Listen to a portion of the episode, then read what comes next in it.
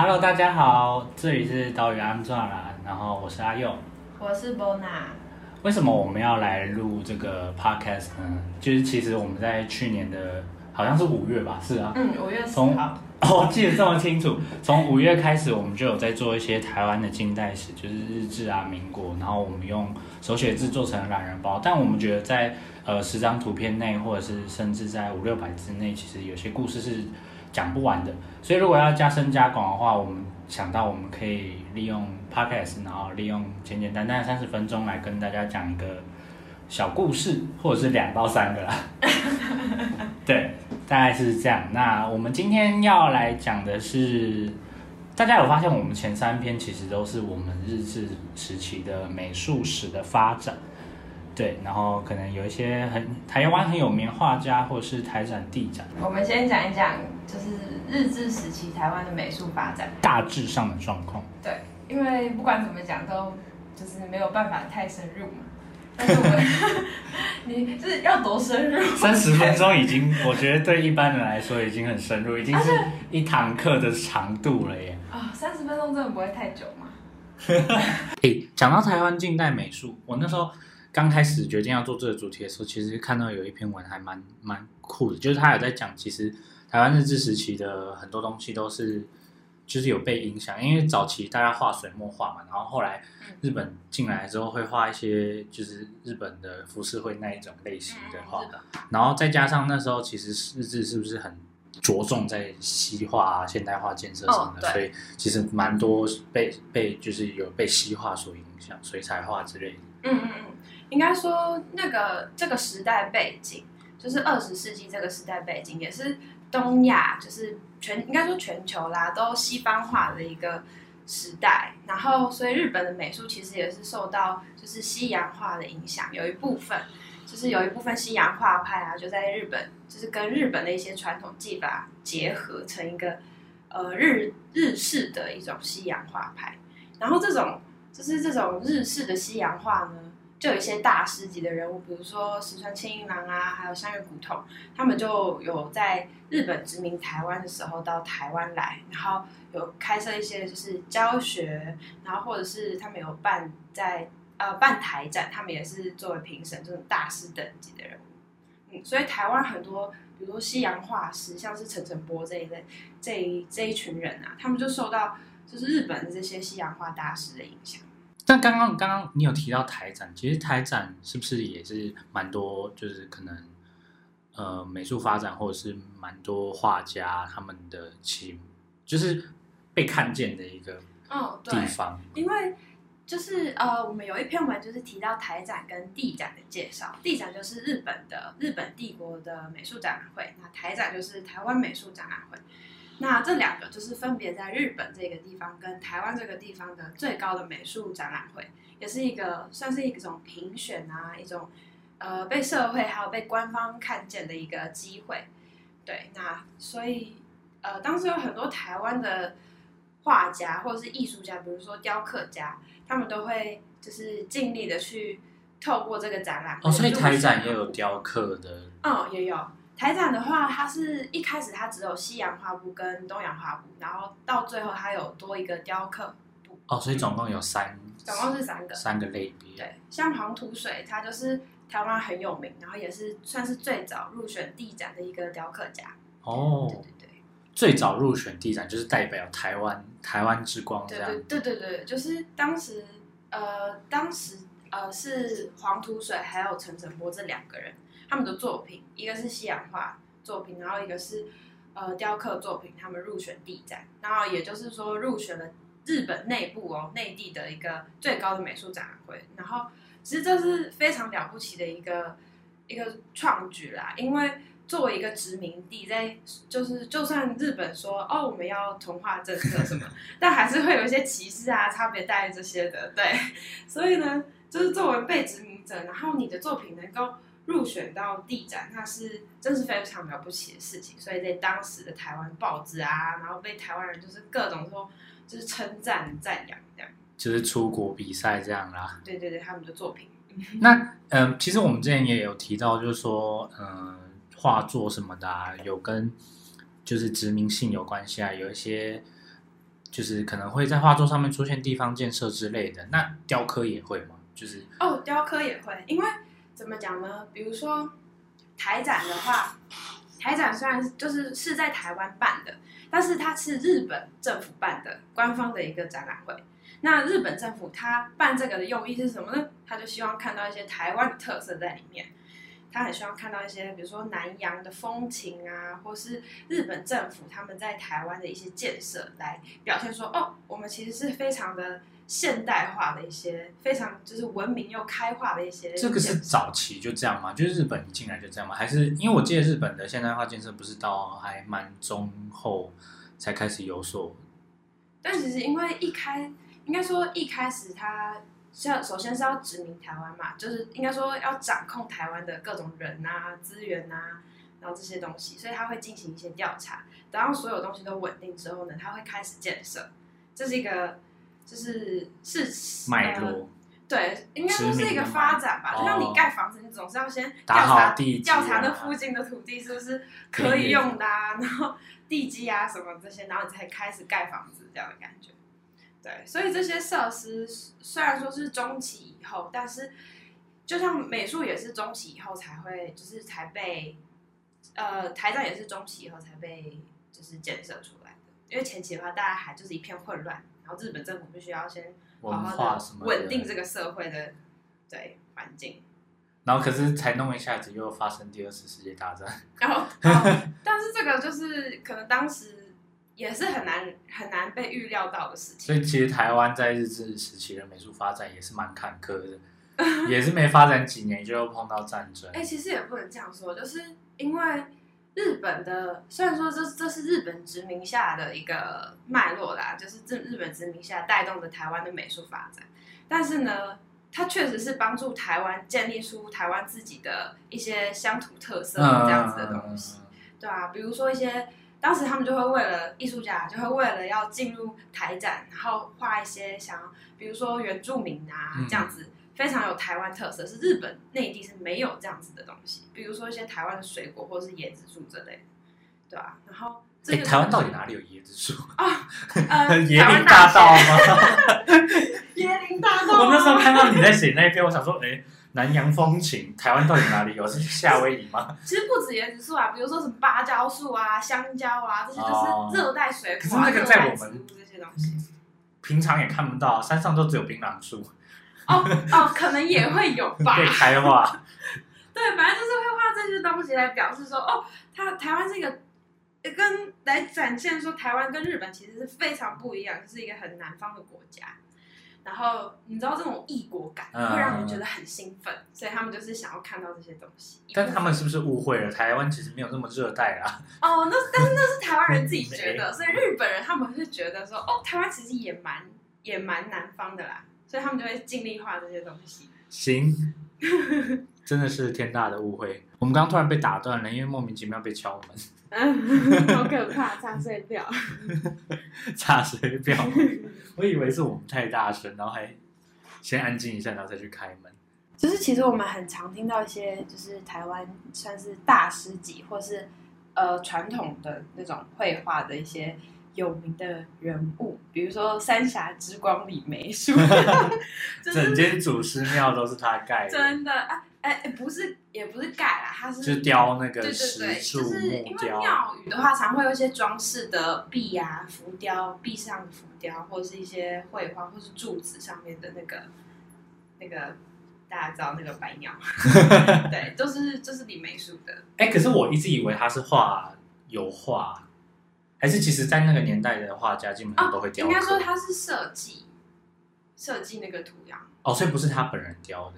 对，他有一些设计稿，哎，其实我不是很确定。可是我记得是他他本人雕的，哦，应该是说，应该是说，呃，那个年代的画家是不是很多都其实会雕刻？哦，对，应该说，其实本来就是，比如说艺术的领域，绘画啊、雕刻啊，然后做版画或是水彩啊、水墨这些东西，很多人都是这样子的画家。对，很多人其实都会，比如说黄土水，他是会雕刻，但他也会画画这样子。然后，西洋画、东洋画也有人都擅长，像陈澄波也是这样。但感觉画画跟雕刻是完全不同的领域，就是拿的工具就不一样，对对对对对，然后用的素材也不一样，但是大家就是都会。其实还蛮不一样，也不一定要看，因为其实就像艺术家，每个人的人生际遇还也都不太一样，对啦对啦对啦，没错，对他们的师承也都不太。只是就是真的可以推荐大家，就是如果假日不知道要干嘛，可以去。呃，祖师庙看一下他们，或者是对对对，去完祖师庙之后可以去李梅树纪念馆，里面里有很多他的人物画像，对，油油画的人物画。而且而且讲真的，如果不是祖师庙的话，其实大家根本就平常去拜拜就拜拜，也不会抬头看一下，就是柱子上或者是甚至是天不是天上 天花板上有什么很厉害的东西，因为其实像呃祖师庙最有名的就是那个藻井啊，或者是就是一些。天花板的木雕、石雕，那个你平常根本不会抬头去看，就是如果没有人特别介绍的话，但其实那些都是画，不是画家，就是这些雕刻家里面出他们的心血结晶。其实对啊，但是还还蛮有趣，因为台湾传统庙宇的那些就是那个塑像啊，其实是跟像李梅树这样子近代美术的脉络是不太，但他们是都在台湾，然后就是被结合融合在一起。哎，所以其实祖师庙是日治时期就已经盖好。日治时期吗？这个我真的不知道哎。我没有。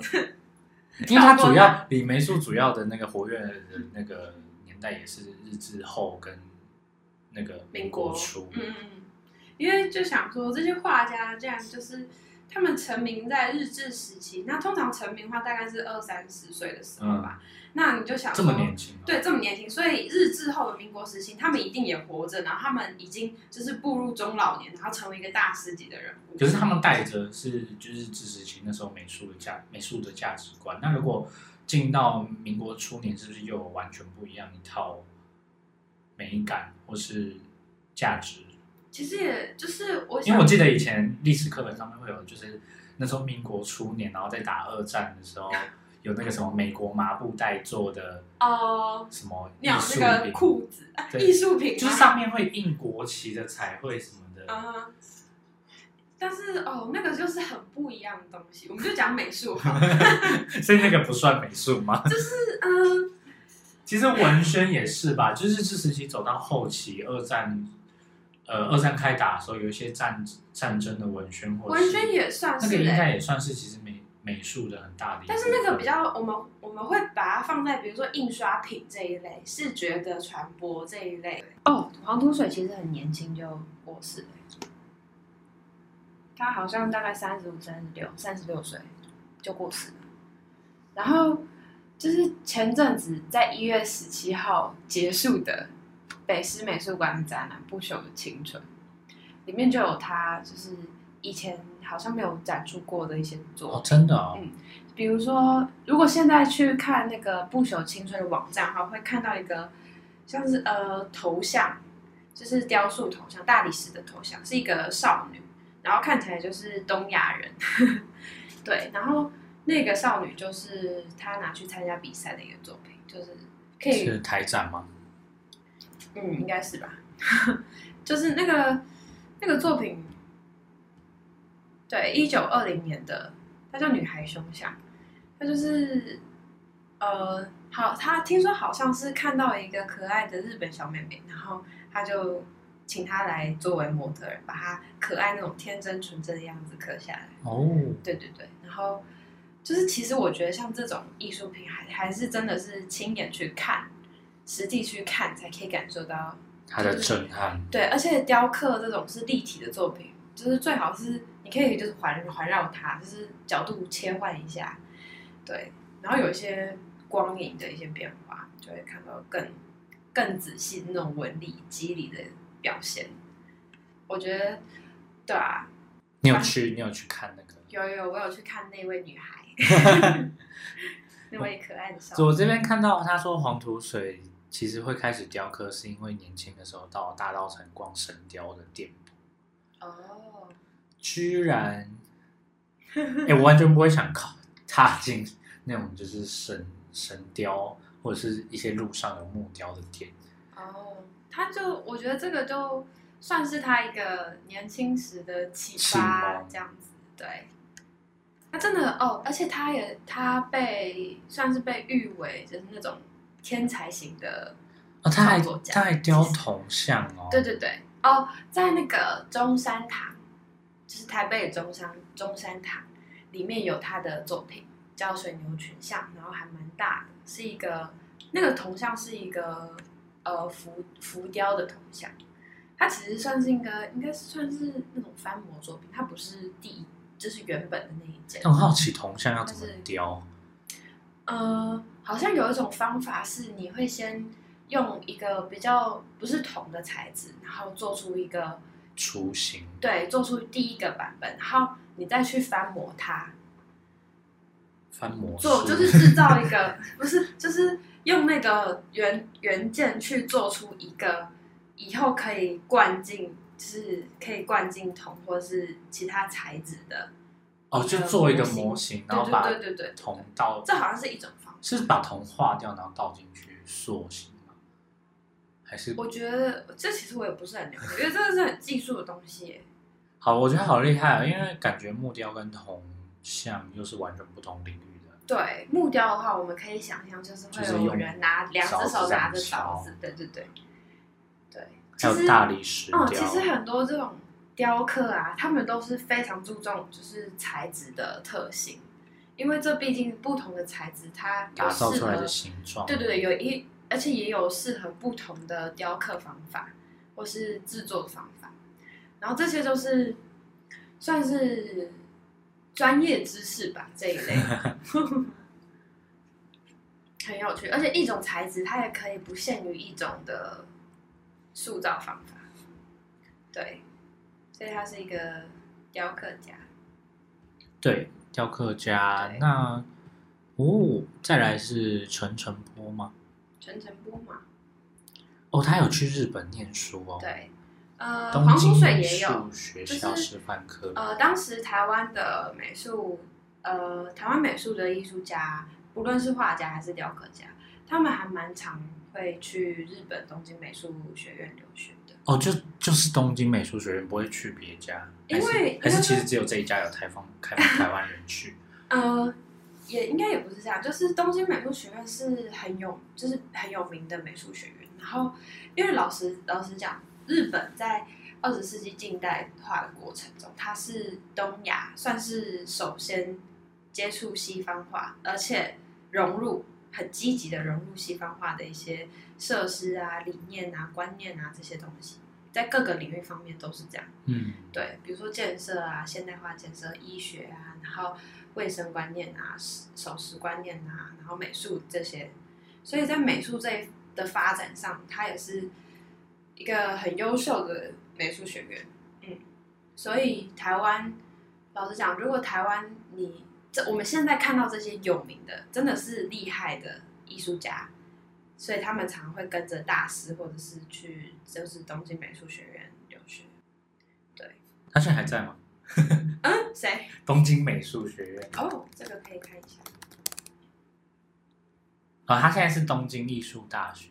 嗯嗯嗯，那历史也是蛮悠久的。哦，他有，他甚至有一个雕刻的科系耶，就是他最早是有绘画科、雕刻科。美术工艺科跟漆油漆四科就成立了，嗯，好酷啊！还会就是雕刻跟油漆，可就是就一个。但是我觉得很多艺术学校都是这样哦，真的吗？因为如果他能够成为，但台湾是不是几乎哦？台湾状况我真的不就是台湾好像真的没有一个你讲油漆工艺科，或是你说一个只做雕刻的系。哦，我知道，我知道，我知道，英歌高职有陶艺系，雕刻系应该有吧？纯的吗？现在几乎都是什么精工系，或者是，嗯，它就是可能美术系里面的其中一个组，好像很少听到一个。我觉得是因为台湾的规模也没有很大，嗯，而且老实说，我觉得啦，台湾好像目前看来也不会特别注重这一方面的发展。嗯，这好像是一直以来台湾，比如说。其他国家，或者是比如像比较注重，呃，像是职业的技术这样子的人才的话，这种国家应该会比较多这样子的学校，而且这样的学校发展应该也会比较好。所以其实是不是换句话来说，当当时日治时期的这些美术家，有可能也是在台湾找不到资源，才跑到东京去。我觉得肯肯定是吧，但是也不能说你在台湾找不到资源，那是因为这种首先他的这种美术的观念，还有呃训练技法这些东西，都是日本这边传过来。嗯、在日治时期的时候，日本。这边有很多大师啊，然后一些美术学院，然后办台展、地展啊，这种就是总总是会想要去自己知识的来源的地方看看。因为比如说，如果我们说这个是日本首先发扬的一个，也不能算是他发扬，但是就是日式美术的教育是一定是日本这边最最正统嘛，我们可以这样想，对啊，所以而且老实说，他在台湾的话，其实大部分的艺术家他想要在进入更高的层次的话，他想要学习更多的呃观念或是技法的话，他大部分都会是跟着在台湾跟着一个日本的老师，著名的老师，或者是说他到东京的美术学院留学。嗯，所以台湾有很多日本来的老师。台湾哦，就是当时吗，就是师资是够的吗？还是其实因为我、嗯、我好像有看到蛮多，就是像。这种有名的画家，他其实到后来都有回到台湾来当老师，对对对对对。但是进入师范学校。应该说，这些艺术家他们不是因为要当老师所以来这边，不见得是。那会不会换言之，其实是呃，因为台湾的师资不够，所以会请这些线上有比较有名的画家回来当老师？对，但是应该说台湾的师资不够，你这样讲的话。就是首先我们要认为这个政府有意要栽培台湾的美术，哦、还有就是训练这一方面，嗯、但可能日本首先就会有，没有这个资源，对对对，就是呃对，就是它毕竟它的发展也不会这么成熟，嗯。对，然后所以应该说很其实有很多艺术家他们到台湾有各种各样的理由，但是也有可能到最后他们来到台湾，因为办了台展，然后台展，然后他们接了。台展的一些评选委员会啊，这些这些职位，然后所以他们也，比如或者是说，像是我记得陈静他那个时候在三高女，就是就是学习的时候，就是接受了一个大师的指导。三高女是中山女中啊？对，没错，就是这中山女中。等一下，我要看一下。东京女子美术学校。嗯陈静的话，应该是接受香元古董的指导，然后开启了他的就是绘画之路。这个蛮有趣。这些这些其实呃学校的部分的话，又会跟日本日式教育、近代的教育，嗯、比如说公学校、小学校，然后国语学校这一类的发展是有关系的。嗯，它牵涉的层面都。就是你可以说很广的话，你要讨论很广的话，也可以讨论很广。你刚提到的陈静是主要是做日本脚彩画吗？对，就是脚彩画这个。台湾东。在当时的话，会说是东南画部。对。然后，呃，当时台展第一届办的时候，在一九二七年办的时候，第一届入选台展的台籍画家只有三位，就是我们现在很有名，就是当时也很有名啊。的台展三少年，然后他们就是陈静啊、林玉山，还有哎郭雪湖，对，所以其他都是日本人，对，其他都是日本画家哦。因为虽然我们听到台展，好像会以为就是就是，我也以为台湾人只收台湾人，对，只收台湾人，对吧？但不是这样，就他他的意思是说，在台湾办的，所以在台的日本人也都可以参加这个。其实当时有比较，应该说当时。最多的还是在台湾的日籍画家，对，然后台籍画家还是算是比较少一点，只不过因为我们现在会更加重视台湾人这样子的一个身份的发展，对对对对对，嗯，那你要稍微提到，稍微介绍一下其他两位吗？好啊，林玉山跟郭雪。林玉山的话，他其实。他也是画呃胶彩画、东洋画、水墨画这一类的，对。然后他画，他很擅长画一些就是小景或是庭院啊，然后植物、动物这些画。然后我记得在李梅树纪念馆也有一些他的，也有一些他的作品。李梅树纪念馆是不是前阵子有在展台展三少年？对，哎，还是是那阵子展出的时候他才有，搞不好现在没有，因为我是前阵子去的。好，在一九三四年被选为台展免审查画家，是可以直接就是不用审查就进去展。这个这个应该是因为他一直都有创作很高质量的作品。对啊，他连连续三度有被台展选为特选，因为他真的很优秀，所以他就大家都说哦好，那你可以不用审查，你就你就可以就是直接展展出这样。哦，忘了讲，就是台展三少年为什么会被这样称呼，就是因为当时很东洋画布，嗯、呃，当时就是受，就是当时很我要讲什么？就是当时很让大家，就是整个台湾还有日本嘛，都很出乎意料的是，呃，第一届的台展竟然是这三个台湾的年轻人进入这个这个台展，不是一些成熟，对对对，因为老实说，在清领时期或者是或日日治时期的初期，还是有一些，比如说中国水墨画的传统大师，还是有的，就是各种各样的美术的领域都有。所以这些大师竟然没有入选台展的呃东洋画布，也是就是让大家很出乎意料。是不是？其实台展他们希望，就日本官方希望入选的都是日本教材画这种类型的画家，而不是你刚刚提到就是一些比较呃亲民培养出来的国画的那种。对对对，就是我刚刚这样讲，就是其实从这三个人年轻人入选的这件事情来看，就可以看到一些哎日本官方的小心思。其实就像我们现在也理解说，政府办的一些东西，它还是会有一些小。官方色彩在里面。没错，所以呢，我们可以想一下它的官方色彩是什么？比如说，他可能想要推广是日式的东洋画，嗯、一些胶彩画结可以融合水墨画这样子一个比较新发展的一种美术的。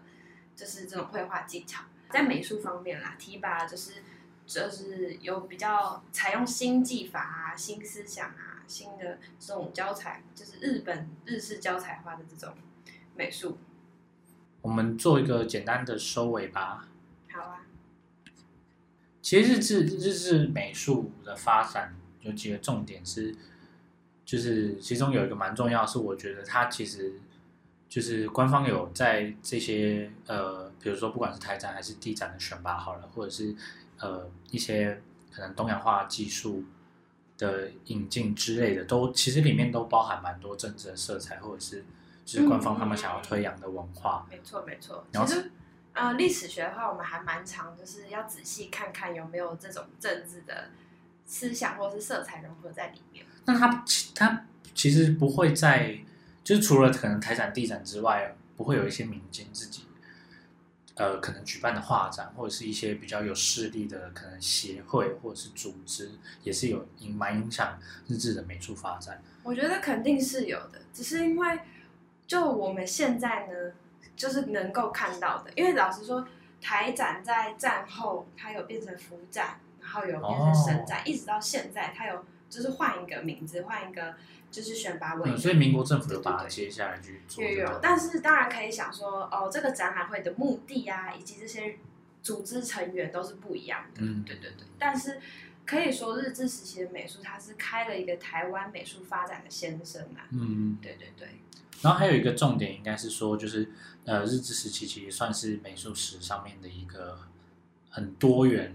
文化的进来的一个时间点，哦、就是不管是东洋画、日本教材、日本日本的教材画，或者是西洋的一些油画、水彩画，嗯、甚至是中国自己本来台湾就有的国画，就是在这三三个方面的结合，都是在这个时期发生的。对，就是会不会有一些画作其实是没有办法用单一的一种画作的风格去解析？没错，就是这个时期的作品的特色。对，因为就像各种各种各样的元素进到这个台湾这个地，就是这一块地上面来的话，其实可以想象说，呃，如果我作为一个艺术家，在当时吸收了传统的水墨画，然后学习了非常新进的日式的教材画，然后又又是又去受到了一些西洋画老师的影响，其实我的创作会变得非常的多元，而且我会试图把这些东西都融合在一起。嗯所以很长一个画作呢，虽然它的技巧可能是呃传统的水墨画，但是它同时融入了一些胶彩画的上色技法，或者是说它的就是画面取景的技巧是采用日本当时很流行的写生的技法。对，所以写生其实也是在日治时期就是被发展起来的。嗯，好，那其实我们今天就差不多这样喽。好，哎，大家如果听到这边也算是很厉害。大家不要听到这边，我真的很紧张，第一次。好，那我们跟大家说再见吧。拜拜，拜拜。